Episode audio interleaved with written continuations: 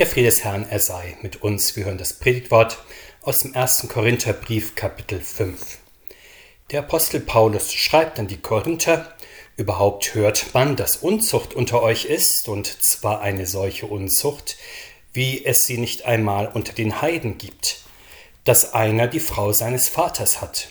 Und ihr seid aufgeblasen und seid nicht vielmehr traurig geworden, so dass ihr den aus eurer Mitte stoßt, der diese Tat begangen hat, denn ich, der ich zwar nicht leiblich bei euch bin, doch mit dem Geist habe schon, als wäre ich bei euch, den verurteilt, der solches getan hat. Wenn ihr im Namen unseres Herrn Jesus versammelt seid und mein Geist mit der Kraft unseres Herrn Jesus bei euch ist, sollt ihr diesen Menschen dem Satan übergeben zum Verderben des Fleisches, auf dass sein Geist gerettet werde am Tag des Herrn. Es ist nicht gut, wessen ihr euch rühmt, wisst ihr nicht, dass ein wenig Sauerteig den ganzen Teig durchsäuert? Darum schafft den alten Sauerteig weg, auf dass ihr ein neuer Teig seid, wie ihr ja ungesäuert seid. Denn auch unser Passalam ist geopfert, das ist Christus. Darum lasst uns das Fest feiern, nicht mit dem alten Sauerteig, auch nicht mit dem Sauerteig der Bosheit und Schlechtigkeit, sondern mit dem ungesäuerten Teig der Lauterkeit und Wahrheit. Ich habe euch in dem Brief geschrieben, dass ihr nichts zu schaffen haben sollt mit Unzüchtigen. Damit meine ich nicht allgemein die Unzüchtigen dieser Welt oder die Habgierigen oder Räuber oder Götzendiener, sonst müsstet ihr ja die Welt verlassen. Vielmehr habe ich euch geschrieben, ihr sollt nichts mit einem zu schaffen haben, der sich Bruder nennen lässt und ist ein Unzüchtiger oder ein Habgieriger oder ein Götzendiener oder ein Lästerer oder ein Trunkenbold oder ein Räuber. Mit so einem sollt ihr auch nicht essen. Denn was gehen mich die draußen an, dass ich sie sollte richten? Habt ihr nicht die zu richten, die drinnen sind?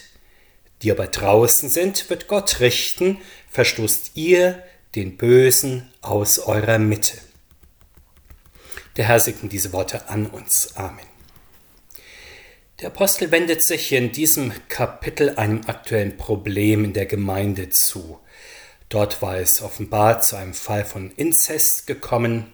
Einer hatte ein Verhältnis mit seiner Stiefmutter oder sie möglicherweise sogar geheiratet. Der Apostel zählt diesen Fall zu den Unreinheiten, die es nicht einmal unter den Heiden gibt. Nicht in allen, aber doch in den meisten Völkern ist als Gesetz Gottes und Naturrecht ja anerkannt, dass es zwischen Eltern und Kindern zu keinen sexuellen Kontakten kommen darf, weil dadurch die Eltern Kind und die Geschlechterliebe vermischt, der Familienfrieden gestört und die Ordnung der Zeugung der Geschlechterfolge verwirrt wird. Besonders deutlich, und das sagt daher auch das Wort Gottes im Alten Testament, Kontakte dieser Art. Besonders bemerkenswert nun war, dass die Korinther Gemeinde, die sich so viel einbildete auf ihre Weisheit und auf ihre Geistesgaben, sich in diesem Fall offenbar indifferent verhielt. Wir wissen nicht, ob Axel zuckend und abgestumpft mit der Auskunft, dass leider schwere Sünde auch in der christlichen Gemeinde nun einmal vorkommt und man in dieser gefallenen Welt und unter den Umständen der Gemeinden in dieser Welt eben nichts dagegen machen könne. Wir kennen Ähnliches doch auch aus der Gegenwart. Der Gesetzgeber in pluralistischen Gesellschaften hat im Grunde nicht die Kraft, verbindliche Normen für Ehe und Familie zu definieren und überlässt das nahezu völlig der Willkür des Einzelnen. In manchen christlichen Gemeinden fürchtet man sich daher, dem dann eine klare christliche Ethik entgegenzusetzen, um aus dem christlichen Glauben heraus zu orientieren und Wege zu weisen, man könnte ja dann Widerspruch ernten bei der Mehrheitsgesellschaft. Und so sagen die Furchtsamen dort, wo eine Lebensführung nicht mit dem biblischen Leitbild der Familie übereinstimmt, gerne, dass das eben nun einmal auch in der christlichen Gemeinde vorkomme und man dagegen nichts machen könne. Man will schließlich nicht den Einzelnen verlieren, aber auch nicht die Sympathie der Welt insgesamt. Denkt man so, dann hat man das Bild dass Bürgergemeinde und Christengemeinde, das Reich der Welt und Reich Gottes möglichst identisch sein soll. Es soll hier nicht zu einem Bruch kommen. Allerdings denkt man dann so mit der Folge, dass die christliche Gemeinde in ihren Werten mehr und mehr der umgebenden Welt sich angleicht, je mehr dort zum Beispiel die freie, die regellose Liebe sich ausbreitet und die gesellschaftlichen Institutionen der moralischen Beliebigkeit nachgeben, umso mehr tun es dann eben auch manche christliche Gemeinden und Christen. Besser steht es da bei den Gemeinden und Christen, die solche Verstöße gegen das Wort und die Gebote Gottes nicht kleinreden, sondern nach dem suchen, was dann rechtfertigen und heiligen könnte. Möglicherweise geben sie dann die Auskunft, dass Christus doch auch die Menge der Sünden decke, weshalb selbst ein schwerer öffentlicher Sünder von Christus angenommen sei und im Schoß der Kirche selig werden könne. Hier ist die Meinung die, dass in der Kirche Gute und Böse, Bessere und Schlechtere einfach nebeneinander leben unter der Gnade des Herrn und man es einfach dem Herrn überlassen muss, dass er am Ende im Gericht das Unkraut vom Weizen scheidet. Diese Meinung nun, sie denkt zwar richtig über Jesus Christus, den Herrn der Kirche, aber ist doch immer noch in großer Mensch Menschenfurcht befangen, weshalb sie keine klare Ansage gegenüber einzelnen Sünden macht. Das aber ist nun nach der Überzeugung des Apostels zumindest die Aufgabe der christlichen Gemeinde, sonst gehört man auch als ein durchaus frommer Christ, der Jesus Christus sehr viel zutraut, zu den, wie der Apostel sagt, aufgeblasenen, zu den furchtsamen, die wesentliche Liebesdienste gegenüber ihren gefallenen Geschwistern unterlassen. Der Apostel ist der Meinung, dass die christliche Gemeinde bei schweren öffentlichen Sünden die klare Grenze aufzeigen muss, die zwischen dem Reich Gottes und dem Reich der Welt besteht. Machen wir uns deutlich, worum es hier eigentlich geht, indem wir zunächst einige Beispiele aus dem weltlichen Bereich betrachten. Wenn zum Beispiel in einer schweren Epidemie ein tödlicher Virus zirkuliert, so wird man in einer Gesellschaft nicht sagen, dass der Volkskörper sozusagen da schon wegstecken kann, sondern man wird die isolieren und in Quarantäne schicken, die andere infizieren und gefährden würden, ebenso wie die, die besonders gefährdet sind. Oder nehmen wir den Fall eines notorischen Gewaltverbrechers. Man wird ihn nicht frei laufen lassen auf die Gefahr hin, dass er weitere Verbrechen begeht, sondern man wird ihn zunächst seine Strafe absetzen lassen und dann auch in Sicherheitsverwahrung nehmen. Oder schauen wir auf das nächste Beispiel, wenn einer Familie, einer Firma oder einer Partei ein Mitglied gegen die Werte eben dieser Familie, dieser Firma oder Partei verstößt, sowie gegen deren Verhaltenskodex, dann droht die Entlassung eben aus dieser Familie, Firma oder der Ausschluss aus der Partei. Bekanntlich kennen sogar Staaten den Entzug von bürgerlichen Rechten, ja sogar die Ausbürgerung. Diese Beispiele nun zeigen, wie üblich es ist, dass in Gemeinschaften eine deutliche Grenze markiert wird. Sie bezeichnet den Toleranzbereich, innerhalb dem man sich bewegen kann und dann noch dazugehört. Diese rote Linie zeigt aber auch, wo man dann beim Übertreten den Bereich der Gemeinschaft verlässt. Und ebenso muss auch die christliche Gemeinde nun wissen und zur Orientierung ihrer Glieder auch angeben, wo das Reich Gottes aufhört und wo das Reich der Welt beginnt. Ab wo man also nicht mehr unter dem Haupt Jesus Christus lebt und sein Leib, die Kirche und sein Reich durch sein Denken, Reden und Tun verlassen hat. Das hat für einen selbst dann nicht zur Folge, dass man in geistlicher Insellage bequem und autonom weiter existieren könnte, wie man vielleicht meint, abgeschnitten aus dem lebendigen Zusammenhang des Leibes Christi kann kein Christ weiterleben, so wenig wie ein Organ, das dem Körper entnommen ist, lange weiterleben kann. Und das gilt, selbst wenn man innerlich aus der Gemeinde ausgezogen ist und in die innere Emigration gegangen ist, aber als letztes Verbindungsband noch seine Kirchenmitgliedschaft aufrecht erhält und vielleicht sogar von sich selbst sagt, dass man eigentlich doch den Bereich des christlichen Glaubens und Lebens überhaupt nicht verlassen hat. Die Lebensader, auf die es im Glauben ankommt, sie ist dann durchgetrennt Und diese Lebensader ist eben nicht die verwaltungstechnische Mitgliedschaft, sondern das ist die lebendige geistliche Mitgliedschaft. Und wo diese fehlt, da ist sozusagen die Herz-Lungen-Maschine des eigenen Glaubens abgeschaltet. Wie aber nun wird in der Kirche nun diese Grenze zwischen dem Reich Gottes und dem Reich der Welt gezogen? Das geschieht zunächst durch die Verkündigung des Wortes Gottes, das deutlich macht, welche Sachverhalte vom Reich Gottes ausschließen, sofern man nicht umkehrt. Wirksam angezeigt und vollzogen wird dieser Ausschluss dann durch den Bann, und hier wird seit jeher zwischen dem kleinen und dem großen Bann unterschieden. Der kleine Bann ist die Abendmahlschranke. Diese Schranke ist bekanntlich in Kraft für die Personen, die noch nicht ausreichend im Glauben unterwiesen sind. Die Abendmahlschranke besteht aber auch für Personen, die die Grundsätze von Lehre und Leben einer Konfessionskirche nicht oder nicht mehr teilen. In der Praxis ist es dann häufig so, dass Menschen sich zunächst aus einer Gemeinde zurückziehen und dann im besten Fall zu einer anderen überwechseln. Dann gibt es auch noch den häufigen Fall der Abstandnahme von der Gemeinde. Menschen bleiben aus persönlichen Gründen dem Gottesdienst und der Gemeinde fern, seien die Gründe familiär oder beruflich bestimmt durch Freizeit, Freundeskreis oder durch den eigenen Lebensstil und die eigenen Werte insgesamt. Wie aber wird ein Mensch dann wieder lebendiger Teil der Gottesdienstgemeinschaft? In der Praxis ist das ja oft so, dass ein Christ nach einer Bedenkzeit, einer Einkehr, einer Besinnung dann wieder Anschluss an die Gottesdienstgemeinde sucht. Im besten Fall geschieht das so, dass er mit einem Seelsorger oder mit einem Mitchristen Rücksprache hält und im seelsorgerlichen Gespräch die Umkehr deutlich wird und der Wunsch nach Teilhabe an den Gnadenmitteln. Kommen wir nun zum großen Bann, das ist der Ausschluss aus der Kirche insgesamt.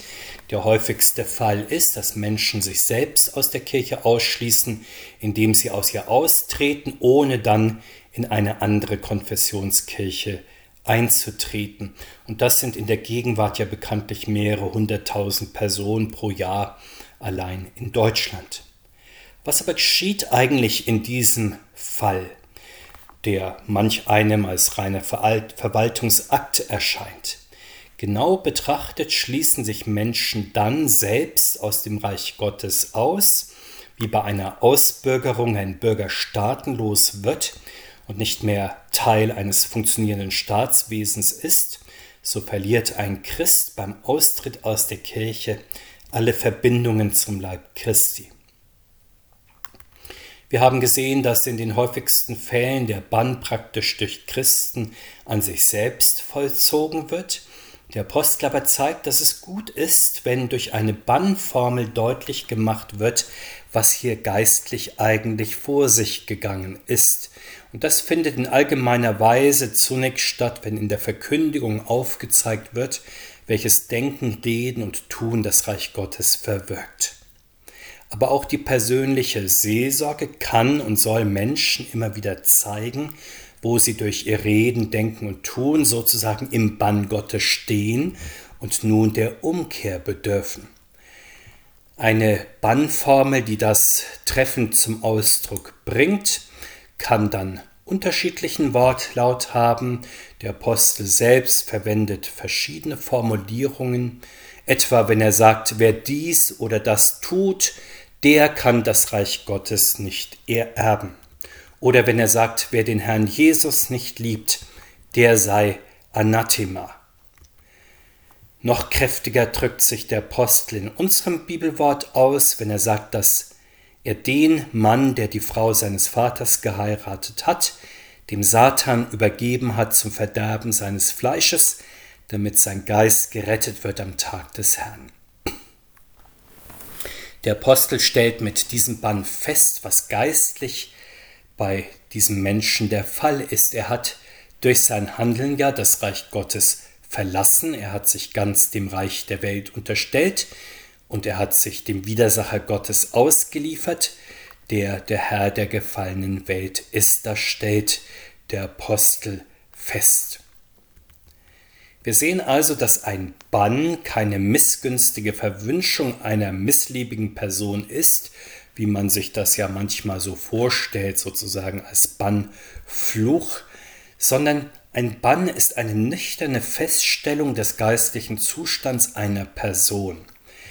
Durchaus vergleichbar mit einer ärztlichen Diagnose, die sehr kurz eine Krankheit und dann auch die nötige Therapie beschreibt. Der Bann benennt also im ersten Teil die Banden und die Fesseln, die einen Menschen geistlich binden, um dann im zweiten Teil zu zeigen, was diesen Menschen nach dem Willen Gottes wieder frei machen kann.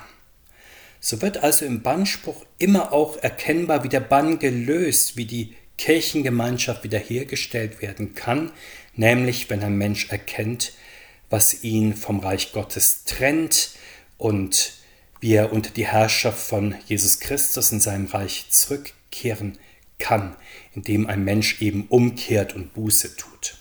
So dient die Bannformel dazu, die Seele des verlorenen Bruders oder der verlorenen Schwester durch die Umkehr zu retten, dies schon in dieser Zeit und dann vor allem auch im Gericht des Herrn am Ende der Zeit. Der Apostel zeigt noch in einem anschaulichen Bild, wozu die Markierung der Grenze von Reich Gottes und Reich der Welt im Bann eigentlich dient und warum sie nötig ist. Sie dient dazu, dass der alte Sauerteig weggeschafft wird, der Sauerteig, der sehr schnell den ganzen Teig durchsäuert. Wie ein wenig Sauerteig eine große Menge Teig durchsäuert. So kann in einer ganzen Gemeinde die Sünde eines einzelnen Menschen, die unerkannt und unbekämpft bleibt, als tödlicher Erreger sozusagen den ganzen Leib Christi befallen und sehr stark schwächen. Deshalb muss die christliche Gemeinde eben immer wieder benennen, was vom Reich Gottes ausschließt und diesen Krankheitsherd dann, wo er erkannt und benannt ist, auch isolieren nur dann ist die Gemeinde im Bild gesprochen ein neuer, ein ungesäuerter Teig, so wie sie es sein soll. Der Apostel verdeutlicht dieses Bild noch etwas weiter, indem er eben anspielt auf die vorösterlichen Bräuche des alten Bundes. Das alte Gottesvolk hat ja vor Ostern bekanntlich stets alles gesäuerte Brot verbannt und auch verbrannt um nur noch ungesäuertes Brot zu essen. Und das dient der Reinigung im Blick auf das Fest. Ebenso soll die christliche Gemeinde, für die sich Jesus Christus als Passalam geopfert hat, den Sauerteig der Bosheit und der Schlechtigkeit wegtun, damit der neue, ungesäuerte Teig der Lauterkeit und Wahrheit bleibt. Und das gilt natürlich sicherlich in der Bußzeit vor Ostern, in der Passionszeit, aber natürlich nicht nur dort allein, sondern das gilt ja grundsätzlich im christlichen Leben, das ist ein beständiger Vorgang. Reinigt sich die christliche Gemeinde nun beständig in dieser Weise, so ist sie ein wohlschmeckender, ein süßer, ein gut bekömmlicher Teig, sie ist durch den Herrn Brot des Lebens für die Welt, so wie der Herr durch seine Jünger gutes Brot an Tausende von hungrigen Menschen verteilt, so kann eine christliche Gemeinde, die sich selbst reinigt vom alten Sauerteig der Bosheit und Schlechtigkeit und die lauter und wahr im Wort Gottes geworden ist, der Welt dann überzeugend das Brot des Lebens geben, das eben Jesus Christus ist. Der Apostel hatte an dem Beispiel des Inzest gezeigt, wo die Grenze zwischen dem Reich der Welt und dem Reich Gottes liegt und dass die christliche Gemeinde, die vom Opferlamm Jesus Christus lebt, den alten Sauerteig aus ihrer Mitte verbannen muss, damit sie ein neuer süßer Teig ist im Herrn. Und hier nun lag natürlich ein Missverständnis nahe, gegen das der Apostel sich nun wendet, wenn Christen den Unterschied zwischen Welt und Kirche, Reich der Welt und Reich Gottes, zwischen alter Mensch und neuer Mensch beschreiben, dann verlieren sie sich immer wieder leicht im allgemeinen Lament oder der allgemeinen Klage. Man klagt über die Schlechtigkeit der Welt und des Menschen, die man selbst erfährt, von der man noch mehr in den Medien hört. Man erschrickt darüber, dass der Geist der Welt sich immer wieder auch bis weit hinein in die Kirche ausbreitet und man hält dann Ausschau, woher eigentlich Hilfe kommen kann. Vielleicht fällt man dann auf die Stimmen der Welterklärer hinein, die zu wissen vorgeben, wie die Welt zu verbessern wäre und dazu dann nicht zuletzt die Christen auffordern, wenn denn nun die Christen auch glaubwürdig wären und ihrem Ratschlag folgen würden. Das Ergebnis ist, dass Christen sich immer wieder in übergroßem Weltgestaltungsoptimismus oder gar Aktivismus verlieren, um sich dann enttäuscht in ihr Schneckenhaus zurückzuziehen. Vielleicht ziehen sie sich dann nicht nur aus der Welt zurück, sondern auch aus der christlichen Gemeinde, die sie für zu verweltlicht halten, eben weil die Welt und der Mensch so böse sind, dass man leider daran überhaupt nichts ändern kann und will. Der Apostel nun zeigt, worauf es für Christen anders als eben beschrieben ankommt, wie sie im Glauben an Christus und in der Kraft des Heiligen Geistes eben beständig an ihrer Heiligung arbeiten sollen und das inmitten der gefallenen Welt, auch mitten in der angefochtenen Gemeinde und auch angesichts der großen Kraft des alten Menschen im eigenen Leben. Zunächst gibt der Apostel eine wichtige Platzanweisung für den Kampf des christlichen Glaubens um Heiligung im Leben. Dieser Kampf ist nicht in der Welt ganz allgemein zu führen, als sollten die Christen in völliger Überschätzung ihrer Kräfte ganz allgemein gegen Unreinheit, Habgier, Diebstahl, Götzendienst in der ganzen Welt kämpfen. Das hätte am Ende eben zur Folge, dass man die Welt verlassen muss, weil man die Macht der Sünde zunächst unterschätzt hat, sich dann völlig übernommen hat und diesen Kampf nicht gewinnen kann. So wie jeder Christ in der Heiligung des eigenen Lebens bei sich selbst und nicht beim Mitmenschen anfangen soll, indem er eben zuerst die eigenen Bedürfnisse und Leidenschaften kontrolliert und mit Hilfe des Heiligen Geistes bezähmt, so soll jeder einzelne Christ dann sehen, wie er in der christlichen Gemeinde zur Heiligung der Brüder und Schwestern helfen kann, nicht aber in der Welt insgesamt. Und hier nun denkt der Apostel nicht nur daran, dass man durch Urteilsenthaltung und durch Liebe die Geschwister gewinnen soll, das gilt natürlich sehr wohl für alle Unterschiede der Meinung und der praktischen Lebensgestaltung, wo christliche Freiheit besteht.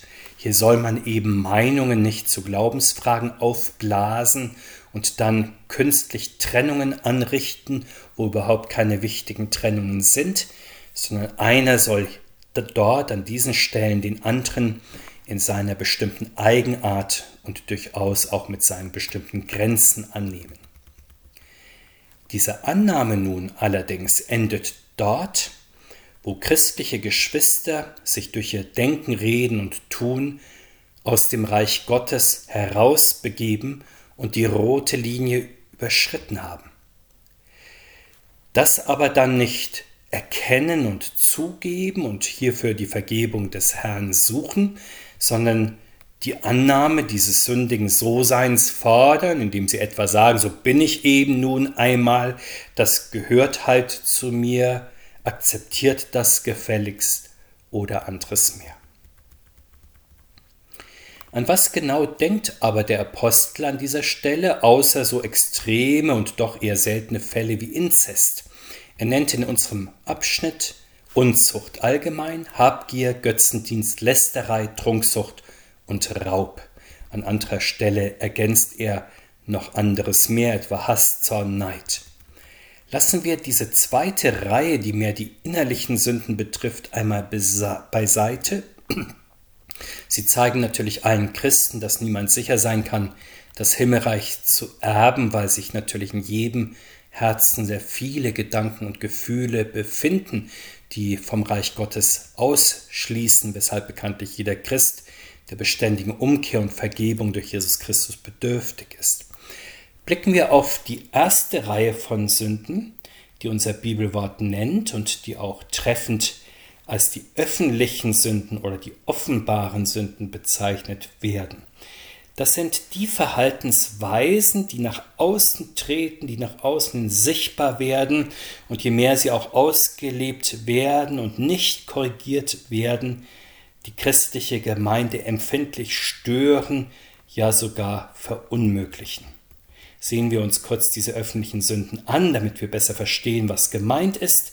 Sexuelle Zügellosigkeiten, wechselnden Partnerschaften, wird die geschwisterliche Liebe in der Gemeinde nachhaltig verletzen und in der Gemeinde Ärgernis erregen. Habgier wird dazu führen, dass jemand keine Zeit für das Gemeindeleben findet und schließlich aus der christlichen Gemeinde austritt, weil ihn der Gemeindebeitrag, Kirchensteuer nach eigenem Empfinden zu viel kostet. Götzendienst etwa in Form von Ich-Sucht im privaten Familienleben, in übermäßigem Ehrgeiz im Beruf, in gesellschaftlichem Idealismus, in geistlichen Sonderlehren und anderes mehr, wird die Ausübung des Glaubens in der Gemeinde mehr und mehr unmöglich machen.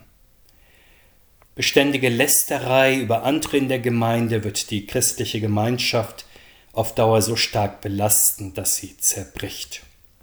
Trunksucht oder andere unkontrollierte Süchte werden dort, wo sie nicht eingestanden behandelt werden, mehr und mehr Raum im Leben eines Menschen ergreifen und die Gemeinschaft mit anderen stören. Ebenso verhält es sich mit wucherndem Neid, der dann irgendwann zur Gewohnheit des Diebstahls geworden ist. In diesem Fall fehlt natürlich die Vertrauensbasis, die unter Geschwistern erforderlich ist.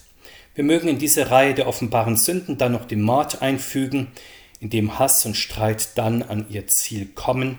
Dabei wird offenkundig, dass von der Liebe des Vaters in einem lieben Gotteskind nichts mehr übrig ist, wenn er einem anderen lieben Gotteskind in dieser Weise Gewalt angetan hat. Was ist in diesen Fällen von offenkundigen Sünden zu tun, wenn sie von der betreffenden Person entweder nicht zugegeben oder mindestens nicht als Problem und Gefahr dann erkannt und bekannt werden. Der Apostel sagt, man soll sich dann von so einem Menschen fernhalten und mit ihm nichts zu schaffen haben. Diese Auskunft mag verwundern, wenn man meint, dass Christen jedem Menschen mit Annahme begegnen sollten, ganz gleich, was sie tun, doch so wie Eltern Fehlverhalten ihrer Kinder beim Namen nennen und auch sanktionieren müssen, gerade wenn und weil sie ihre Kinder lieben, so müssen Christen offenkundiges Fehlverhalten ihrer Mitchristen benennen und sanktionieren, wenn sie von der Liebe zur Gemeinde und zum irrenden und gefallenen Mitchristen bewegt sind. Der Apostel nennt das den Auftrag, die zu richten, die in der Gemeinde sind. Und damit ist natürlich nicht ein selbstgerechtes Verurteilen oder liebloses Richten gemeint, sondern die heilige Strenge, die auch Eltern für den Fall walten lassen müssen, dass ihr Kind bei einem offenkundigen Fehlverhalten nicht einsichtig ist. In der christlichen Gemeinde gilt dann, solche Menschen sind zunächst durch das Wort Gottes zu beurteilen, also in dem zu benennen und zu behaften, was sie geistlich gerade sind. Wo sie keine Einsicht und Bereitschaft zur Umkehr zeigen, sind sie so lange in ihrem selbst erwählten Ausschluss aus dem Leib Christi zu behaften, wie sie nicht umkehren. Und der Apostel nennt das an unserer Stelle das Verstoßen des Bösen aus der Mitte der Gemeinde. Das ist insofern sehr treffend gesagt, weil der Böse sich durch Denken, Reden und Tun ja schon von der Gemeinde losgesagt hat. Er weiß es vielleicht selbst nicht, warum er noch in der Gemeinde ist oder er heuchelt seine Anwesenheit hier noch vor oder versucht ein X für ein U vorzumachen. Dieser Böse ist nicht allein im Interesse der Gemeinschaft der Heiligen nun aus der Gemeinde zu entfernen, sondern auch in seinem eigenen Interesse, weil ihm dann klar werden kann, dass er Umkehr und Vergebung benötigt und sozusagen die rote Linie, die er überschritten hat, wieder in die andere Richtung überschreiten muss. Jesus Christus bewahre uns in seinem Frieden, er führe uns und alle Christen immer wieder zur Umkehr hin zu ihm und zu seiner Vergebung und Gnade. Amen.